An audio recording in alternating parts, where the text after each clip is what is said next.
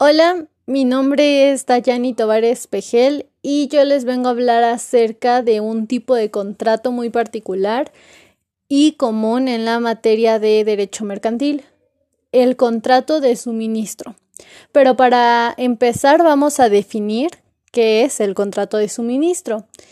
Y este es un contrato por el cual una parte denominada suministrador se obliga a cambio de un precio a realizar a favor de otro denominado suministrado prestaciones periódicas o continuadas en ciertas cosas.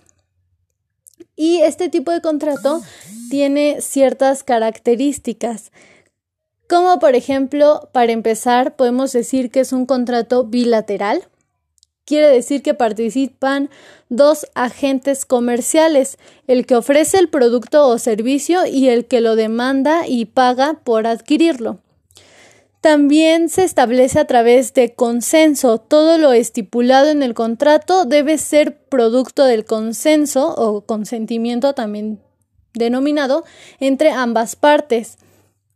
Eh, es un contrato de trato sucesivo. Esto quiere decir que los contratos de suministro comercial no contemplan el, el aporte de un solo producto o servicio, más bien es a largo o mediano plazo y con entregas sucesivas del bien o servicio.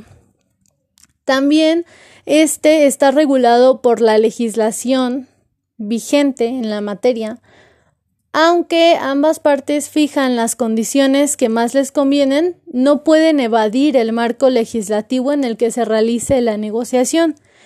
Este contrato es oneroso. Esto quiere decir que los bienes y servicios que se suministran no son gratuitos, tienen un precio que debe estar determinado de forma clara y consensuada.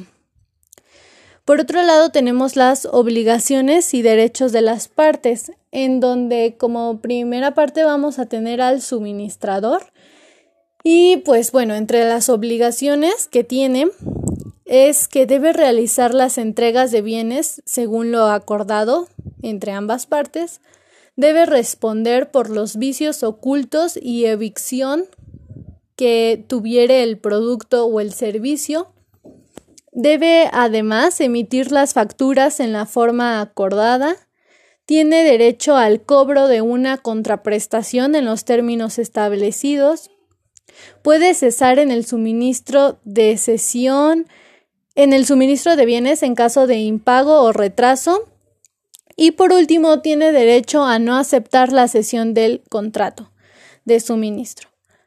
El suministrado, por otro lado, debe hacer frente al pago del precio pactado, que podrá realizarse de forma unitaria o por cada prestación periódica. También debe hacer los encargos respetando las condiciones previstas que se estipulen en el contrato.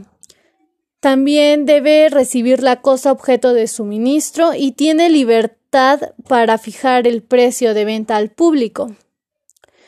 Y pues por otro lado, tenemos que eh, existen unos elementos, les vamos a denominar elementos reales, personales y formales, en donde en los elementos personales se pone el nombre que pues a las partes se les designe, es decir, como suministrador y suministrado también la capacidad. Las partes no requieren la, de capacidad especial para celebrar el contrato de suministro que generalmente se celebra entre los comerciantes. En, en los elementos reales podemos destacar los bienes y pues los bienes van a ser la cosa objeto del contrato que debe ser un bien mueble genérico que en materia mercantil se consideran las como mercancías o mercaderías y puede comprender las cosas futuras. También se estipula la cantidad en donde pues esta se puede fijar en varios modos, como la primera por necesidades del suministrado, eh, otra podría ser la capacidad de producción del suministrador y pues en eh, otro tipo sería impedir las exigencias arbitrarias del suministrado. Que el suministrado suele fijar un mínimo y un máximo. El plazo puede ser de manera periódica o continua.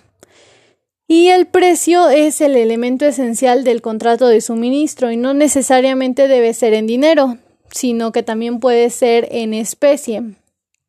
Y este se va a pagar conforme al mercado y de acuerdo a la fecha de entrega.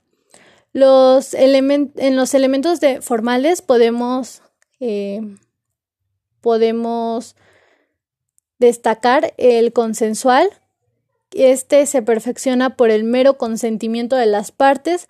Para su validez no requiere de formalidad alguna, no tiene una forma impuesta por la ley, pues está disciplinado. Y pues bueno, por último podemos concluir que el contrato de suministro es aquel que por el cual el suministrador se obliga con el suministrado a proporcionarle una determinada cantidad, ya sea de artículos, objetos, insumos o bienes durante un lapso o periodo de tiempo determinado, a cambio de un precio, lo cual va a fijar las partes y en dinero o en ocasiones puede ser en especie como ya lo habíamos mencionado. Eso sería todo y pues espero que este tipo de contrato haya sido muy muy bien explicado de una forma clara y concisa y precisa sobre todo. Gracias.